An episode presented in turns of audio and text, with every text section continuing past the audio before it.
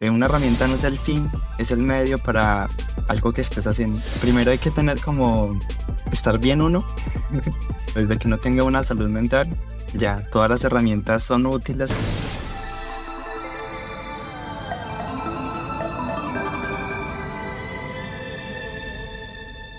Buenas tardes y bienvenidos a un episodio más de Humans of Platzi. ¿Cómo estás, Ed? Pauli, por acá muy emocionada. Hoy estoy grabando desde Platzi Studios Bogotá, entonces tengo un set maravilloso, tengo mucho mejor audio que en mi casa, así que estoy contenta. Bueno, hoy tenemos un invitado muy especial y yo voy a conectar un poquito contándote una experiencia propia. Cuando yo, cuando yo entré a Platzi, una de las cosas que más me llamó la atención fue el uso de diferentes herramientas que tenemos para facilitar lo que hacemos. Yo, yo amo las herramientas, amo las herramientas que me facilitan la información y, y, lo que más me gustó fue lo que hacemos en gestión del conocimiento. Yo creo que nosotros somos unos duros en eso. ¿Cuál es tu favorita, Ed? Mira, eh, yo recuerdo mucho que recién entré a Platzi, yo odiaba Slack. Uy, no, yo amo Slack. Porque Slack. era como o sea, yo pasé de odio a amor, porque es que al principio era qué cantidad tan impresionante de mensajes, súper abrumador. Yo de venir de pasarme papelitos en memorandos escritos en mi empresa anterior, pues para mí fue un cambio total, pero ahora me encanta. O sea, ahora también soy fan. No, lo amo. Bueno, y hoy tenemos un invitado muy, muy especial. Daniel, bienvenido, ¿cómo estás? Hola, muy bien, gracias. ¿Cómo están ustedes? Muy bien. Daniel, cuéntanos un poquito de lo que tú haces y así vamos conectando y contándole a los platzinautas qué es lo que vamos a hablar contigo. Claro que sí. Eh, bueno, para los que no me conocen, eh, yo soy Daniel. Estoy aquí desde Ibagué, Colombia. Eh, actualmente trabajo como científico de datos y también soy muy amante de las herramientas. Eh, yo quisiera preguntarte, ¿qué hace un científico de datos? A mí genuinamente me causa muchísima curiosidad Eso suena y muy no raro. voy a dejar pasar esta pregunta. No, pues muy buena pregunta. Yo, la verdad, yo tampoco sé. eh, suena muy chistoso, pero digamos desde la academia y incluso desde Platzi se trata como de definir a un científico de datos, como de, tratando de definir sus roles y lo que hace y lo que no hace. Pero lo que he notado mucho es que en la industria realmente una empresa está contratando a un científico de datos y resulta que no necesitaban un científico de datos, necesitaban era un data engineer, o necesitaban un analista, o necesitaban un machine learning developer, un MLOps, etcétera, etcétera.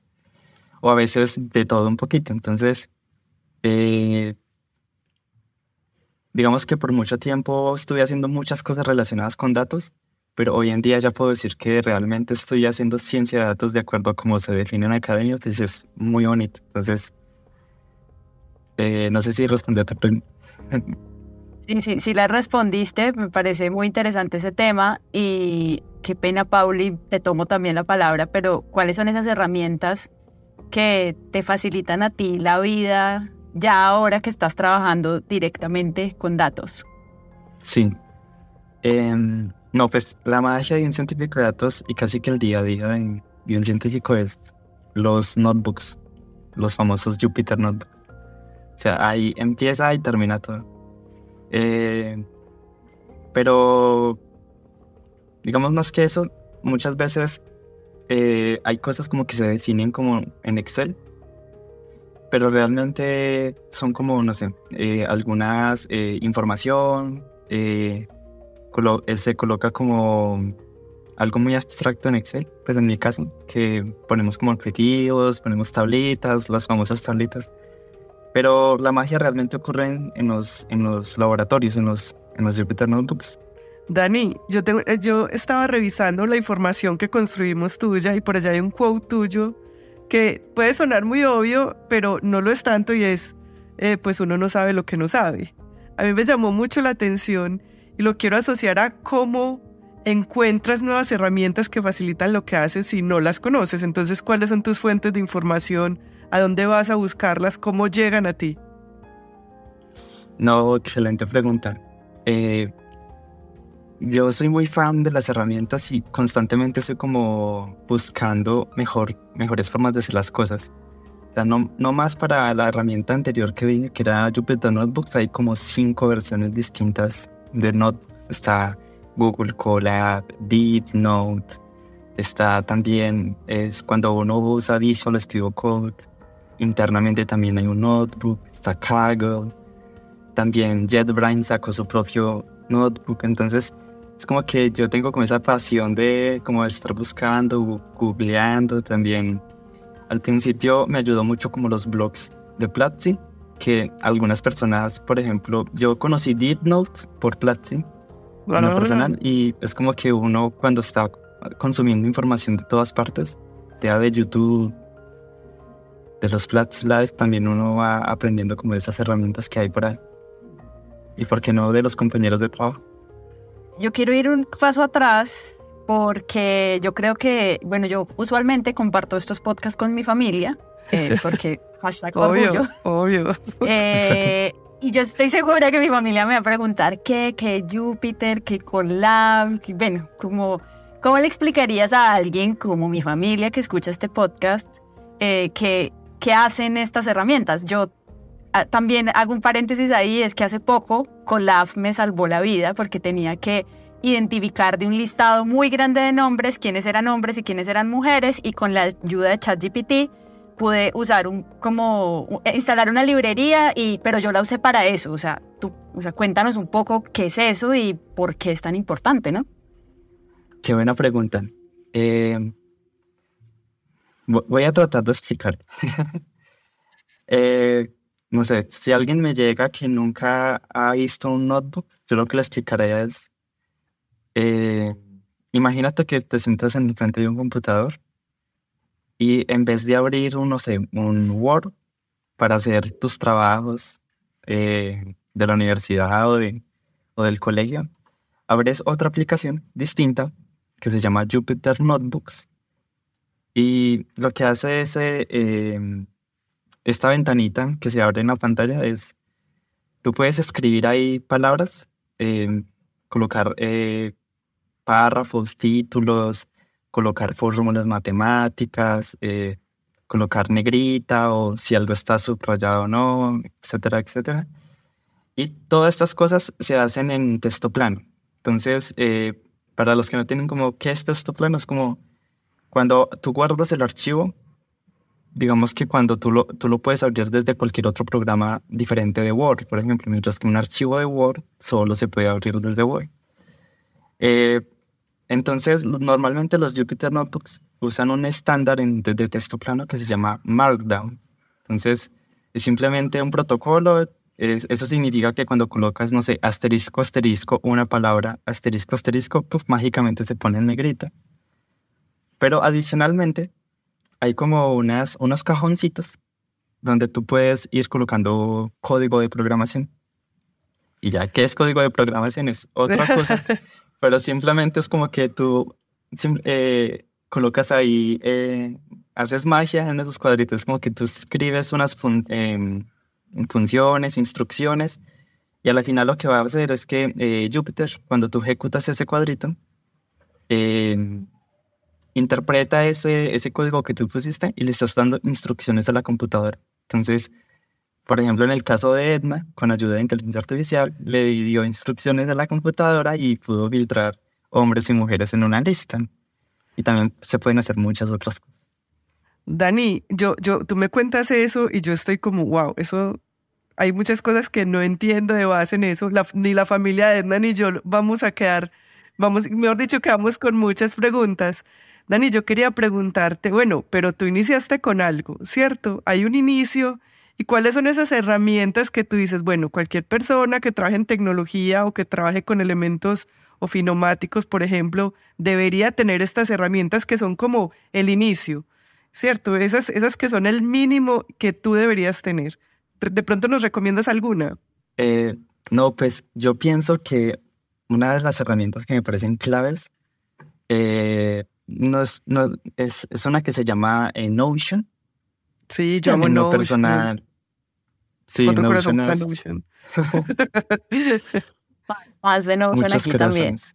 Sí, Notion, Notion, digamos que le pega a muchas personas y es que eh, es tomar notas. A veces cuando uno está haciendo un curso, leyendo un libro o, o simplemente uno tiene, no sé, una lista de libros por leer, es como que Notion te organiza la vida.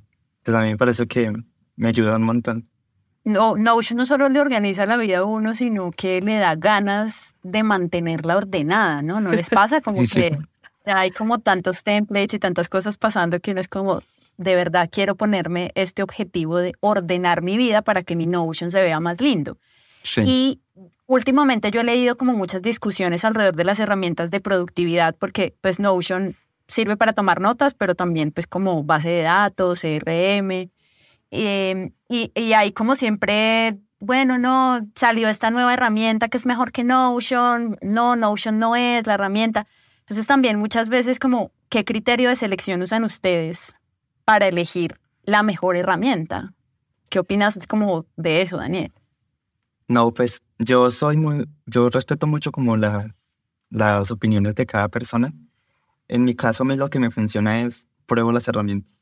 O sea, eh, yo aparte de Notion he usado muchas otras herramientas parecidas a Notion, pero uno al final se queda como con la que uno más se siente a gusto, ¿no? Entonces, eh, mi, mi, consejo para todas las personas que quieren escoger una herramienta es escojan uno la que le guste más, que sea muy simple de usar, porque a veces puede pasar lo contrario, ¿no? Que por uno querer usar herramientas que tienen muchos features, es muy compleja, tiene muchas cosas, uno pasa más tiempo eh, como peleándose con la herramienta que realmente para lo que la herramienta fue hecha. Entonces, yo creo que no, de vayan por lo más simple, con los que más les guste y sean felices.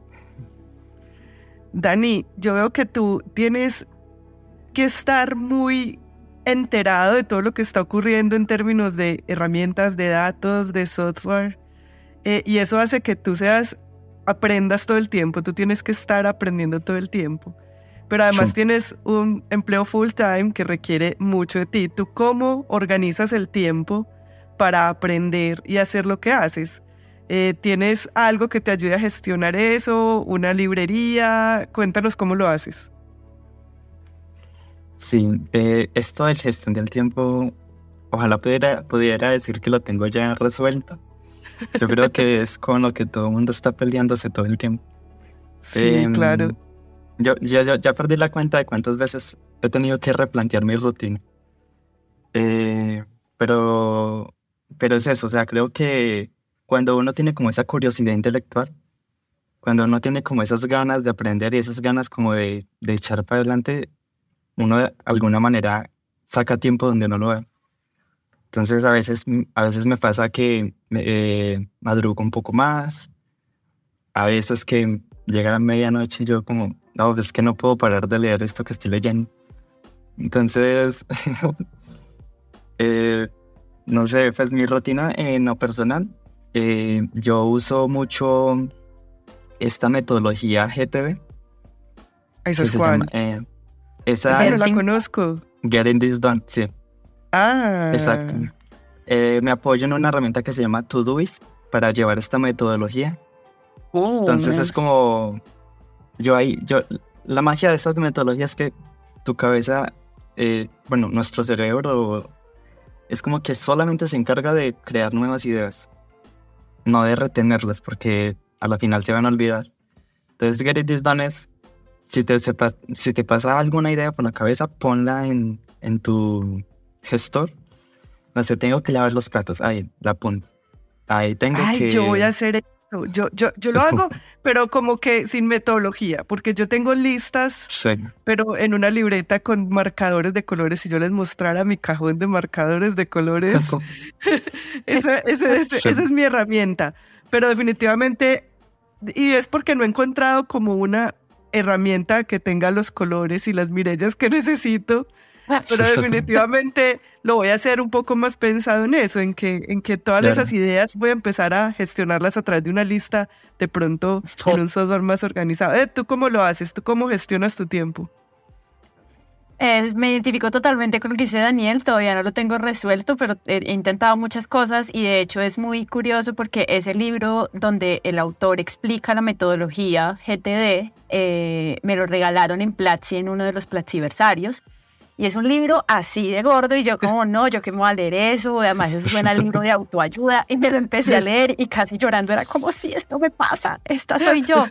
Y lo que me encanta, lo que aprendí, obviamente yo no aplico tal cual la metodología, pero lo que aprendí de ahí es que lo más importante es que esos pendientes y esas tareas que tienes que hacer las dejes en algún lado, no confiar en la, en la capacidad de la memoria de tu cerebro, porque eso te va a generar angustia, te va a generar eh, una inversión de tiempo innecesaria en estar recordando lo que tienes que hacer.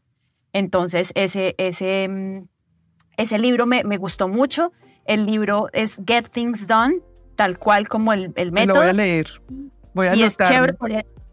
Sí, es, es, bien bajano, totalmente recomendado también. Y ah, tú, tú recomendabas también esta, esta herramienta, eh, Dani, esta de Todoist, aquí estaba, de hecho, mientras tanto, mirándola, veo que la usan muchas personas, pero no sé si te pasa, pero a mí igual me, me como que trato de tener un método híbrido, ¿no? Como tomar notas a mano. Yo no sé, yo no puedo olvidarme de eso. te va con eso? Sí, me pasa igual, es que a veces uno está como en ese limbo de digital o análogo. Uf, sí, yo todavía estoy en ese limbo. Yo soy que yo todavía a veces eh, tomo notas en una libreta y otras veces tomo notas en el, en el computador. Entonces es como que depende mucho de lo que estoy estudiando.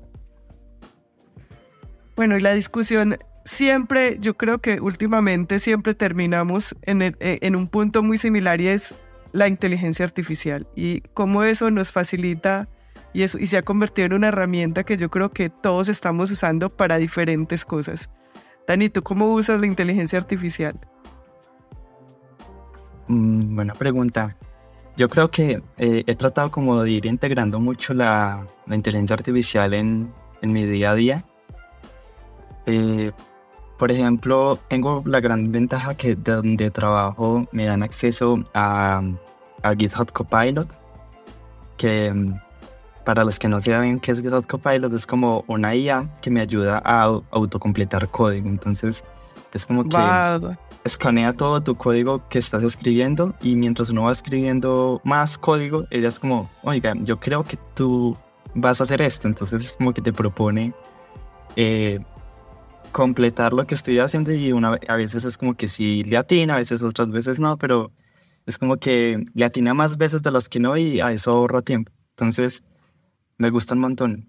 Eh, hay otras veces que simplemente no sé qué hacer, tengo un problema, tengo como algunas dudas de, de cómo llevarlo a cabo, entonces ahí es donde entran estos chats mágicos, eh, donde uno dice, oiga, ¿cómo puedo hacer tal cosa? Y es como, mira, se puede hacer de esta manera, de esta otra, entonces es muy genial. Eso es algo que yo uso mucho. Sí, Ed, eh, no, no tengo uno específico, pero eso es algo que cuando yo a veces no encuentro como una manera, sobre todo, yo no soy científica de datos, pero sí por mi rol manejo bases de datos muy grandes y a veces lo que hago es eso, como, ¿qué haría otra persona? O sea, preguntar, eh, mira, si tú eres un científico de datos y tienes este problema, ¿cómo lo harías? Eh, eso me ha, me ha, funcionado muy bien para gestionar lo que hago también. Pues, genial. Es, ese, ese es el, el, rol que yo le otorgo a ChatGPT en mi día a día, por ejemplo. No sé si ese sea el chat mágico que tú también usas, Daniel. yo uso varios. He usado como, como tres. Eh, uso ChatGPT de OpenAI. También he probado bastante Google Bard. Mm. También he usado la inteligencia artificial de Bing que a la final sigue siendo un, un GPT, pero pues eh, me gusta mucho porque es así dar como links de donde sacó la información. Entonces me gusta un montón. Oye, esa yo no la he usado, voy a salir a, a, explorarla porque eh, justamente esta semana que le estaba pidiendo como bibliografía y perfiles a ChatGPT, siento que empieza como a alucinar y me da unos perfiles que ni siquiera existen y es como, bueno, ¿de dónde sacaste esto? Y es, no, perdóname, no puedo darte y uno es como... No, me pasa todo el tiempo. En el caso nos eh, alucina con métodos de programación que no existen. Entonces, como haz punto eh, tal cosa y te va a funcionar. Y uno lo mire y uno como, ay, esto yo no sabía que existía. Wow, porque no lo sabía antes. Lo voy a probar. Ah, no es que no existe. Estaba alucinando. Entonces uno tiene que tener mucho cuidado también de, de qué, es lo, qué es la información que le da a estas inteligencias artificiales y por eso uno como profesional es como que tiene estos conocimientos para uno saber qué es verdad y qué no. Bueno, yo, yo quiero hacerles una pregunta a cada uno. ¿Y cuál es esa herramienta sin la que, mejor dicho, no pueden vivir? Yo voy a empezar con una y es mi gestor de contraseñas. Yo soy re mala para acordarme de todas las contraseñas. Y mi gestor de contraseñas, además de que le da seguridad, eso lo aprendí en Platzi, eh, pues definitivamente me permite tener todas las contraseñas diferentes. Yo por lo general tenía la misma contraseña para todo. Hasta que me hicieron un, un, un, check de, de, de, seguridad y me dijeron, no, las cambias. Bueno, entonces mi, la que, sin la que yo puedo vivir, mi gestor de contraseñas. ¿Ustedes sin cuál pueden vivir? Sin cual no pueden vivir. Uy, qué difícil, porque creo que tengo una como para la vida laboral y otra para el trabajo. Eh, una para la vida personal y otra para el trabajo, más bien. Para el trabajo, Notion, creo que empecé a documentar todo, todo, absolutamente todo lo que hago para como un regalo a la ESNA del futuro y a mis compañeros de trabajo también, porque creo que la, creo mucho en el poder de documentar el conocimiento y gestionarlo. Y en mi vida personal uso mucho una aplicación para mm, eh, concentrarme que se llama Forest, que es una aplicación del celular que te, como que tú por cada tiempo que pasas concentrada en una tarea, hace que crezca un arbolito y te van dando puntos. Entonces al final tienes un jardín muy lindo o muy feo. Exactamente. Daniel. ¿Sabes Daniel está mostrando el desierto ahí. bueno, Dani, ¿cuál es la tuya? Sí, eh, en mi caso, yo primero usaba como el gestor de contraseñas del navegador, pero no, al final, como yo estaba cambiando entre Google Chrome, Microsoft Edge, Firefox, entonces en estos momentos estoy usando una que se llama Bitwarden y me encanta. Sí. Ese gestor de contraseñas. Es una elegancia. Sí, ese es el mismo que yo uso. Pero, eh, o sea, se vale que diga la misma que tú, porque yo creo que Daniel debe conocer muchas porque si es tan curioso intelectualmente. Yo pues aquí poniéndole candela a esto, pero me gustaría que recomendaras otra. Pues es muy personal, pero la aplicación que no puede faltar en ninguna parte es Obsidian. Ay, eso es, eso es para qué. no, sé si ustedes lo han escuchado. Yo no. Ok. ¿Eso es para em, qué? Yo anteriormente mencioné Notion, pero realmente mi Notion yo lo uso como más como bases de datos, como crear tablas, em, gestión de hábitos, etcétera. Pero Obsidian me encanta porque eh, es como que eh, tú puedes eh, tomar notas relacionales usando una metodología que se llama Zettelkasten. Entonces me encanta porque tú tienes acá una nota y la puedes relacionar con muchas otras notas y al final se abre como una red que se parece como un cerebro digital. Y no, pues esa es mi aplicación predeterminada para tomar notas casi siempre. Me encanta. Yo he visto unos jardines digitales creadas con Obsidian espectaculares, que es justo eso, es como tener, llevar como un recorrido y visualmente se ve súper linda para, para que todo lo que aprendes y conoces y quieres aprender se vea lindo. Eh, o sea, no es solo para que se vea lindo, pero pues es bastante agradable ver que tu conocimiento se empieza como a cultivar y a crecer. Aquí yo quiero empezar ya a ir a el cierre de este episodio, Pauli, porque pues vamos vamos ya llegando al final y me gustaría pedirte, Daniel, consejos para gestionar el tiempo, porque creo que a lo largo de toda esta conversación no solo hablamos de herramientas, sino de ese reto que significa gestionar el tiempo laboral, personal, eh, de todas esas curiosidades y hobbies que también puedes llegar a tener. No, buena pregunta. Eh, yo me apoyo en varias herramientas para gestionar mi tiempo. Eh, la primera que yo uso es el calendario. O sea, esa es imprescindible. Es como bloquearse tiempo uno durante el día es lo mejor que me ha pasado. Después, eh, digamos que yo bloqueo, no sé, unas dos horas para hacer algo.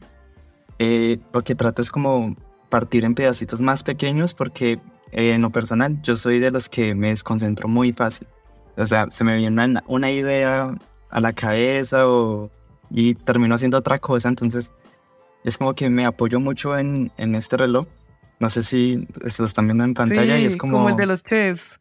Sí, es un pomodoro literalmente, entonces como que tú le das vueltas y dices, bueno, voy a estar 25 minutos aquí y me concentro. Eh, después, eh, algo que eh, creo que es el talón de Aquiles en mis hábitos para gestionar el tiempo es la procrastinación. Sí, el de todos, Dani. el de todos. Estamos juntas en esto. Sí, sí. total. Sí, para, para eso no tengo una herramienta.